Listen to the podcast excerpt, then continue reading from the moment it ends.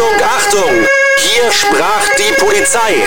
Der Podcast mit Münsters Sheriff AD Udo Weiß.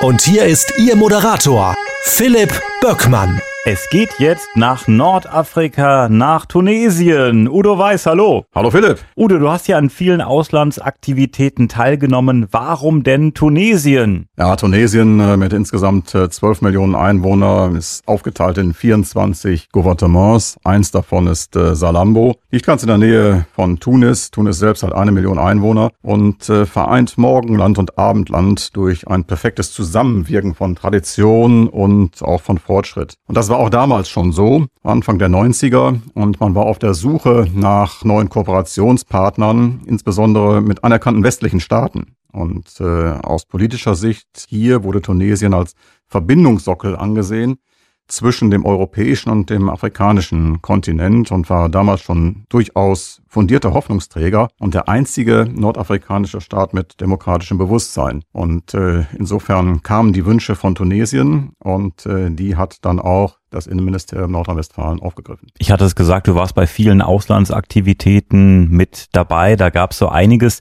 Welche Länder waren da unter anderem mit am Start? Ja, das war eine ganze Menge.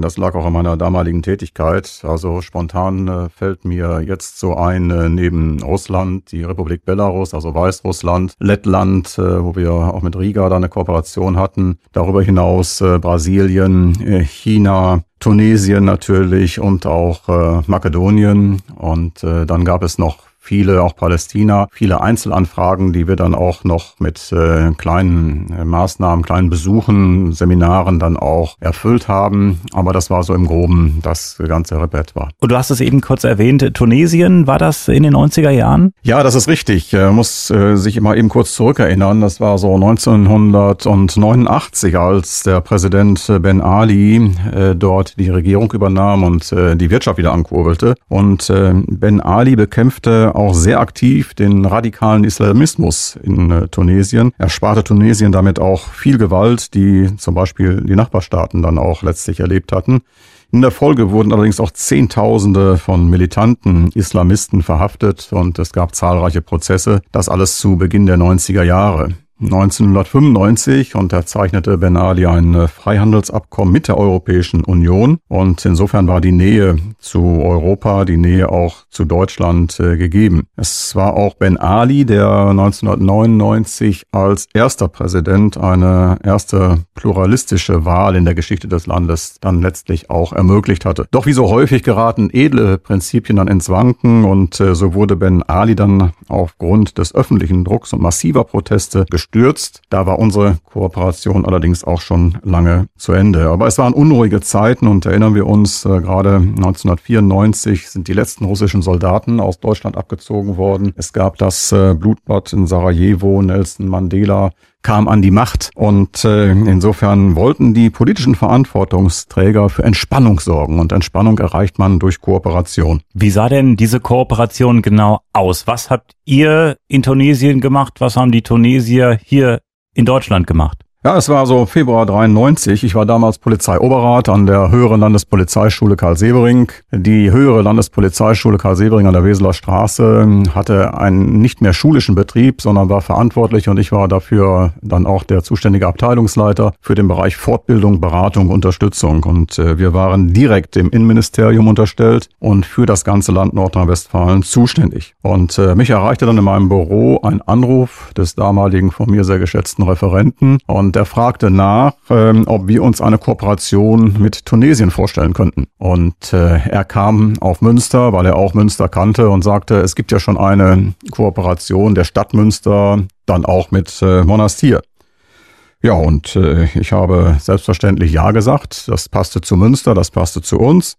Und so kam es auf Wunsch des Innenministeriums bereits im April 93 dazu, dass wir eine Jumelage, ein Freundschaftsabkommen zwischen der staatlichen Polizeischule in Salambo, Tunesien, und der damaligen Höherlandespolizeischule in Münster an der Weseler Straße unterzeichneten. Und äh, unsere Küche stimmte das Essen ab. Es gab kein Schweinefleisch. Es gab äh, dafür ein pikantes Zwiebelragout, glasierte Rinderzunge, Hähnchenbrust und Putenfilets. Die waren alle sehr erfahren, die Köche, machten sich immer sehr viel Mühe. Und schon ging es los mit der Jumelage mit Tunesien. Punkt eins war, die Tunesier sind nach Münster gekommen. Ja, die Tunesier sind nach Münster gekommen und äh, das war 1993 im April und haben hier in Anwesenheit des äh, Ministeriums den Freundschaftsvertrag unterschrieben, genauso wie wir auch. Und äh, wir hatten dann in der Folge schon im Mai 1993 das erste Seminar über 14 Tage mit äh, leitenden Polizeioffizieren Tunesiens ich weiß noch, ähm, die Leitung hatte damals Oberst Dababi Shabani vom Innenministerium in Tunesien und das Thema war damals äh, die Bewältigung und Problemstellung bei der Bewältigung von Großlagen. Beim Essen kein Schweinefleisch, das haben wir geklärt. Äh, Gab sonst irgendwelche Geschichten, die ihr beachten musstet, irgendwelche kulturellen Sachen? Also es ist äh, immer so, dass man dann, wenn man mit ähm, dem Ausland kooperiert, an über multikulturelle Kompetenz verfügen muss. Das bedeutet, bedeutet für uns, äh, wir haben uns immer vorher schlau gemacht über Geschichte, Kultur des Landes und äh, wir haben einen ganz, ganz wesentlichen Grundsatz immer gelten lassen. Wir wollten nie auftreten als Entwicklungshelfer. Denn äh, so an dem deutschen Wesen kann alles genesen. Das war nicht unser Gusto, das wollten wir auf gar keinen Fall. Und ich glaube, das war auch ein Rezept für die Erfolge, die wir dann auch immer mit den Kolleginnen und Kollegen hatten. Wir haben uns auf Augenhöhe begegnet. Wir haben das auch deutlich gemacht und gesagt und haben uns dann gegenseitig ausgetauscht. Natürlich kam da eine ganze Menge unserem Know-how rüber, ist gar keine Frage.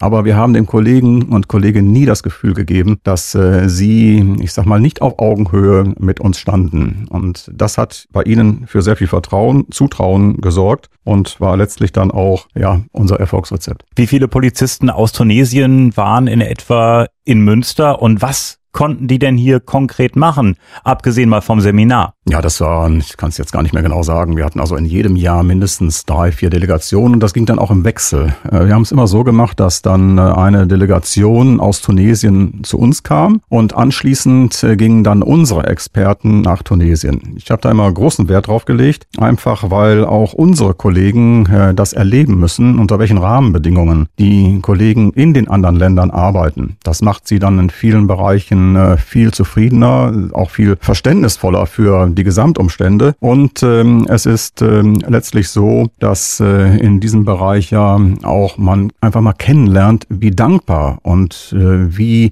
engagiert sind äh, diese Kollegen im Ausland, wenn wir kommen. Und so kann man dann auch äh, dieses Engagement zurückgeben. Und äh, das ist nicht einseitig und äh, das war immer ein, ein sehr guter Austausch und aber auch nicht immer ganz einfach kann mich auch an eine Kooperation erinnern, wo ein sehr erfahrener Kollege, der früher auch ähm, bei einer Spezialeinheit war, sagte, also er weiß, das ist nichts für mich. Das möchte ich nicht mehr machen. Ich war jetzt einmal da, aber diese Umstände äh, in diesem Land, äh, das äh, möchte ich nicht. Das kann ich so alles nicht äh, mittragen, verarbeiten und tun. Und ähm, das beschäftigt mich zu sehr. Und wir haben ihn dann natürlich auch rausgezogen. Das ist überhaupt keine Frage. Denn die Umstände sind nicht immer einfach. Ja, Philipp, äh, auf deine Frage ganz konkret, was die Tunesier hier erlebt haben. Wir haben natürlich entsprechende Vorgespräche durchgeführt und äh, eine Bedarfsanalyse durchgeführt und festgestellt, wo sind Problemlagen. Und auf diese Problemlagen sind wir eingegangen. Und das ist zum Beispiel bei der Bewältigung von Großlagen. Wie komme ich äh, mit Ausschreitungen bei Fußballspielen klar? Was kann ich im Vorfeld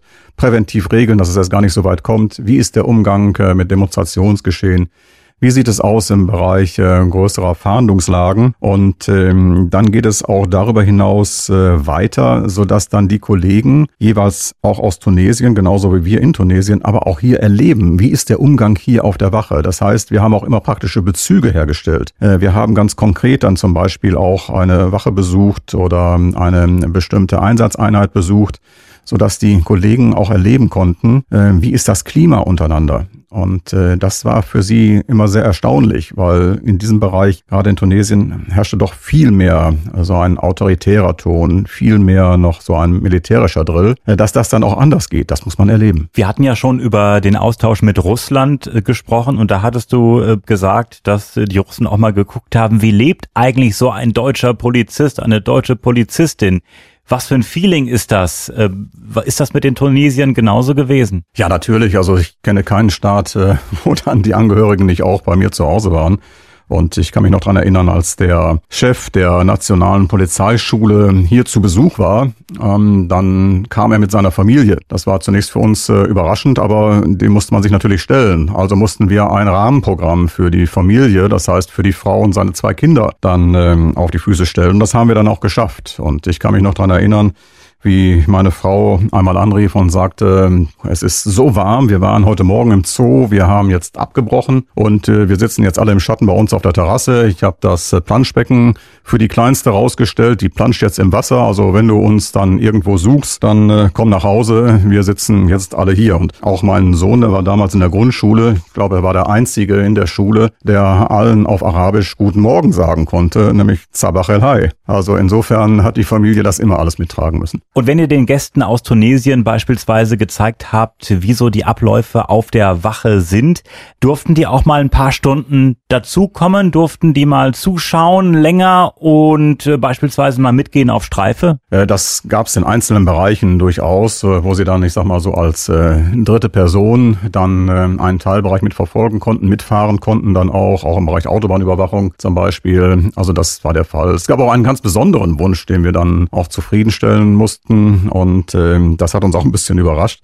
Aber das ist auch so typisch die Mentalität dann auch in äh, Tunesien. Also es ist so, dass äh, der Kollege hieß Munir Shebil und war der Leiter der Eskorten Grad-Eskortenstaffel äh, des äh, tunesischen Präsidenten. Das heißt also, also die Motorradstaffel. Ja, ganz genau. Ja. Also immer wenn irgendwie ein Staatsbesuch war, das weißt du, dann ist das je nachdem, wie hochkarätig letztlich eine äh, Person dann ist, äh, gibt es auch die Anzahl der Motorräder. Es ist noch abgeleitet früher von den Kutschen und Anzahl der Pferde. Je mehr Pferde, umso höher gestellt ist die Persönlichkeit. Das hat sich übertragen. Und äh, heute gibt es da so ein festgelegtes äh, Reglement.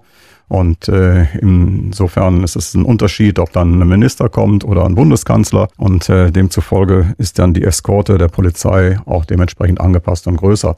Und der Eskortenführer der tunesischen Eskortenstaffel, der hatte den Wunsch, dass er einmal in seiner tunesischen Uniform in Münster mit einem deutschen Motorrad über den Prinzipalmarkt fährt äh, und einmal eine Runde durch Münster dreht. Und äh, nun muss man wissen, dass äh, die Tunesier schon dann auch verdienten Menschen derartige Wünsche erfüllen. Und äh, insofern kam er plötzlich mit einer Delegation, obwohl er gar nicht zur Zielgruppe gehörte. Und äh, dann hatte damals der Leiter dieser Delegation uns das Ganze offenbart und äh, dann mussten wir sehen, dass wir das irgendwie hinbekommen. Denn es ist ja in Deutschland schon äh, relativ strikt gehandhabt. Es kann ja nicht einfach ein tunesischer Polizist auf einem deutschen Polizeimotorrad über den Prinzipalmarkt fahren. Ja, das war schon ein kleines Dilemma für uns, denn äh, rein rechtlich gesehen geht das erstmal gar nicht. Und auf der anderen Seite hast du den Wunsch eines Präsidenten aus Tunesien, und ähm, dem will man natürlich auch nicht vor den Kopf schlagen, zumal hätte man das überhaupt nicht verstanden, weil natürlich in Tunesien man das einfach gemacht hätte und äh, das wäre dann okay gewesen. Ich meine, selbst wenn ein Polizist auf dem Motorrad aus Niedersachsen über den Prinzipalmarkt fährt, das geht ja schon nicht. Aber jetzt erst Tunesien. Wie soll das denn funktionieren? Wie habt ihr das alles geregelt? Wie lief das ab? Ja, wir haben uns natürlich Gedanken gemacht und äh, ich sag mal, Polizisten sind es ja gewöhnt, Probleme zu lösen. Und insofern haben wir das Ganze vor dem Hintergrund einer Fahrschulausbildung geregelt. Das heißt, ein Kollege von uns, der auch gleichzeitig Fahrlehrer ist und zum Beispiel auch Gewöhnungsfahrten oder dann auch Fahrschulfahrten für Radfahrer dann macht, der war Fahrlehrer und äh, der Kollege aus Tunesien war dann sein Fahrschüler.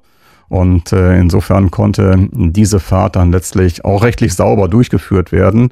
Und äh, allen war dann letztlich damit Genüge getan. Und es kam auch insgesamt sogar gut an. Die Presse hat groß berichtet. Wir haben den Hintergrund auch deutlich gemacht, dass es wurde nichts gemauschelt.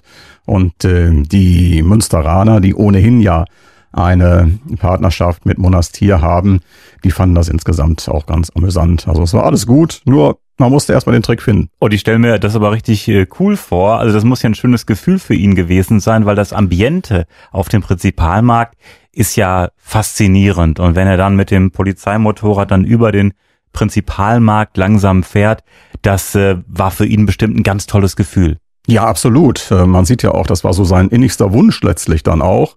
Und da sieht man auch, ähm, wenn man jetzt mal ähm, von tunesischer Seite guckt, was man auch für einen Blickpunkt hat auf äh, Deutschland, auf äh, Münster. Und äh, dass das sein Erleben war, das war sein größtes Ziel und das wurde dann Gott sei Dank realisiert. Ähm, das spricht ja auch dafür, dass Münster nicht ganz unbekannt ist. Wie habt ihr euch denn hier in Münster verständigt? Das lief alles auf äh, Französisch. Die tunesische Seite hatte einen Dolmetscher mitgebracht und äh, wir machen das natürlich auch so, dass äh, wir dann ebenfalls auch einen Dolmetscher stellen. In diesem Fall war das vielfach eine sehr charmante Kollegin, die perfekt Französisch sprach. Das hat immer einen großen Vorteil, weil man dann auch Fachbegriffe richtig, fachlich richtig übersetzen kann. Und äh, insofern äh, war das dann die Delegationssprache Französisch. Hin und wieder gab es mal ein paar arabische Brocken, die wir dann aufgegriffen haben. Und äh, damit wurde dann immer das Programm abgerundet. Wie haben die tunesischen Gäste auf dich gewirkt? Wie waren die so drauf? Also sowohl ich wie auch alle mitwirkenden Kollegen müssen sich auf so einen Besuch immer einstellen. Also die Kollegen sind alle sehr aufgeschlossen und äh, hochintelligent und engagiert, insbesondere auch die Jüngeren. Die bringen eine ganze Menge an Fundus letztlich an Allgemeinwissen und Bildung auch mit. Man muss nur einfach davon ausgehen, das ist wieder eine Frage der ähm, kulturellen Kompetenz. Wie ist die Mentalität? Und äh, die ist natürlich nicht mit unserer zu vergleichen. Also wenn man zum Beispiel sagt, äh, um 13 Uhr ist der Bus hier und wir fahren dahin, dann kannst du davon ausgehen, dass vor 13.30 Uhr keiner da ist. Äh, wenn das unsere deutschen Kollegen nicht im Vorfeld wissen, dann sind die nachher ein wenig äh, verärgert. Vor allem, wenn das nicht einmal geschieht, sondern mehrfach.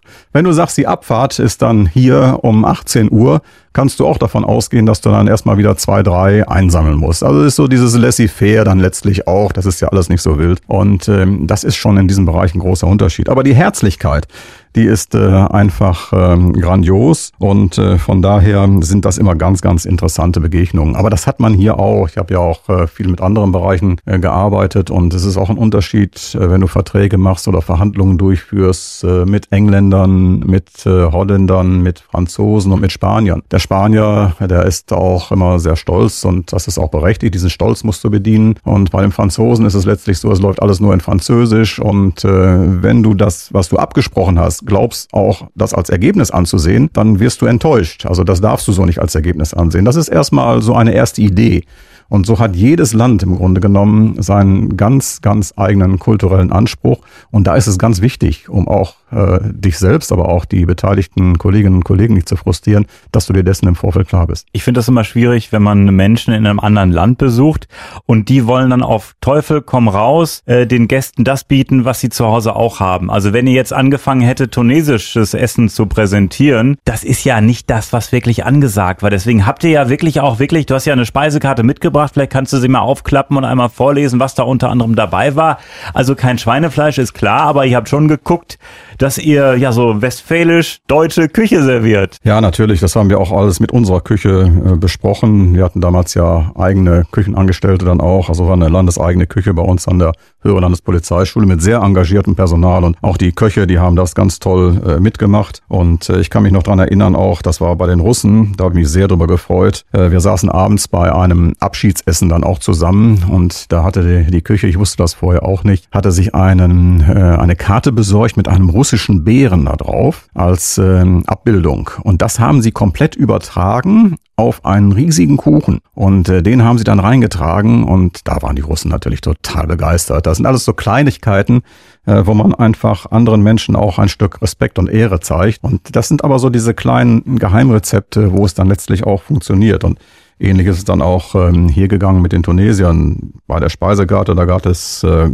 also pikantes Zwiebelragout mm. mit glasierter Rinderzunge, äh, mit Meerrettichsoße. Wir hatten Hähnchenbrust, Putenbrustfilet mit glasierten Früchten. Es gab dann diverse Salate, Geflügelsalat und äh, bis hin zu Ananas. Und es gab gefüllte äh, Eier mit einem Gurken-Oliven Perlzwiebelsoße bis hin, ich sag mal, zu einer gemischten Käseplatte und mm. äh, dann auch äh, viel Süßen, denn gerade Tunesier sind ganz hervorragende Konditoren, möchte ich sagen. Und äh, ich habe noch nirgendwo so viele schöne glasierte und auch äh, überzogene Datteln bekommen wie von den tunesischen Kollegen. Und es geht ja auch darum, dass die Gäste die Kultur in Deutschland kennenlernen. Und da gehört natürlich auch die Esskultur dazu. Ja, natürlich. Äh, das ist gar keine Frage. Am meisten Gedanken haben wir uns bei den Chinesen gemacht. Und das war völlig überflüssig, äh, denn äh, die Chinesen waren im Grunde genommen absolut unempfindlich. Und zu Beginn hatten wir uns immer gewundert, warum nehmen die immer eine Plastiktüte mit zum Essen? Und dann bekamen wir das natürlich sehr schnell raus. In der Plastiktüte war jede Menge Soja in verschiedensten Art und Weisen. Sojasoßen, Sojaöl. Und egal, was wir dann letztlich auch angeboten hatten, die holten wie andere ihre Ketchupflasche